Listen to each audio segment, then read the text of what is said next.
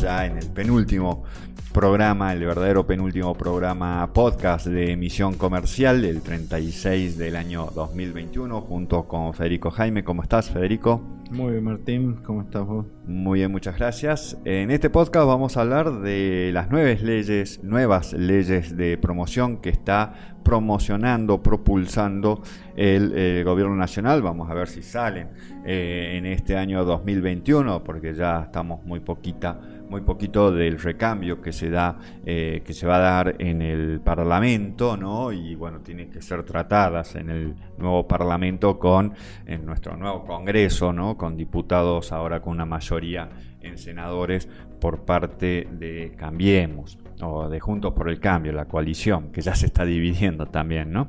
Y vamos a hablar sobre estas cuestiones a partir de artículos publicados en el diario El Cronista, en Infobae, por artículo de Mario Werner, en diario El Perfil, La Nación, Francisco Juegen y eh, Diego Dumont. Bueno, el gobierno nacional tiene la vista fija en el acuerdo con el Fondo Monetario y un tema importante será cómo generar la capacidad de pago y reducir las restricciones cambiarias es decir, cómo conseguir los dólares para hacer frente a los próximos pagos y liberar el mercado cambiario para sostener la recuperación de la economía a mediano y largo plazo. Con este objetivo, el Poder Ejecutivo intentará avanzar en la sanción de un kit de leyes que contiene leyes de promoción de inversiones hidrocarburíferas, fomento al desarrollo agroindustrial, promoción de la industria automotriz y de la movilidad sustentable, desarrollo de la industria del cannabis y el compra argentino. Todos estos proyectos destinados entonces a potenciar e incrementar las exportaciones, puestos de trabajo y ahorro de divisas, estudiados por el equipo de Martín Guzmán, líder de la cartera económica, y su par, el ministro de Desarrollo Productivo, Matías Culfas. En detalle, la Ley de Promoción de Inversiones Hidrocarburíferas contempla amplios beneficios para las empresas y prevé, un horizonte de estabilidad de, de, incentivos de 20 años.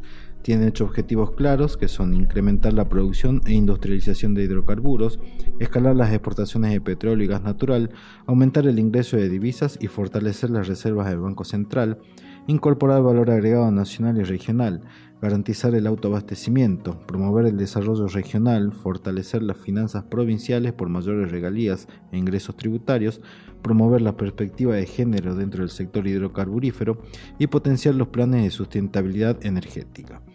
La Ley de Fomento al Desarrollo Agroindustrial Federal, inclusivo, sustentable y exportador, buscará incrementar las exportaciones desde los 65 mil millones de dólares anuales a 100 mil millones de dólares y sumar 700.000 puestos de trabajo hasta el año 2030. La iniciativa, que fue, promovida por el Consejo Agroindustrial Argentino, cuenta con el apoyo de todos los sectores políticos para beneficiar la producción agropecuaria y agroindustrial de las 24 cadenas de valor del país. La ley de promoción de inversiones en la industria automotriz prevé beneficios como la devolución anticipada del impuesto al valor agregado, la amortización acelerada en el impuesto a las ganancias y derechos de exportación del 0% hasta diciembre del 2031. La norma buscará reducir el déficit del sector y en esa línea se destaca el proyecto de promoción a la movilidad sustentable, que según sostiene el gobierno apunta a obtener exportaciones por 5.000 millones de dólares inversiones por 8.300 millones de dólares y crear 21.000 puestos de trabajo. En cuanto al desarrollo de la industria del cannabis medicinal y cáñamo industrial, según las estimaciones oficiales, se espera que en esta industria se genere para el año 2025 10.000 nuevos empleos, con un alto porcentaje en investigación y desarrollo. Además, las ventas en el mercado interno podrían llegar este año a los 500 millones de dólares y a los 50 millones de dólares en las exportaciones. Por último, la ley de compre argentino, desarrollo de proveedores y compras para la innovación, apunta a generar 30.000 nuevos empleos privados, fomentar la inversión de 40 mil millones anuales adicionales en innovación, 40 mil millones de pesos, y ahorrar 500 millones de, dólares de divisas al año. Pero cuando todo parece estar encaminado hacia buen puerto, aparecen diferencias internas en el seno del gobierno que hacen temblar la estabilidad y credibilidad del Gabinete Económico Nacional, generando dudas en el sector empresario sobre el rumbo económico del país. Esta vez las peleas entre Matías Culfas y Débora Giorgi terminó con la renuncia de esta última. Giorgi, hace un mes y medio, que actuaba como segunda de Roberto Feletti en la Secretaría de Comercio Interior y estuvo en diferentes ocasiones a cargo de las negociaciones con los empresarios por el congelamiento de precios con buenos resultados, lo que derivó en el reconocimiento de sus virtudes por parte del sector privado. Sin embargo, esto no fue suficiente para dirimir sus diferencias con Matías Culfas.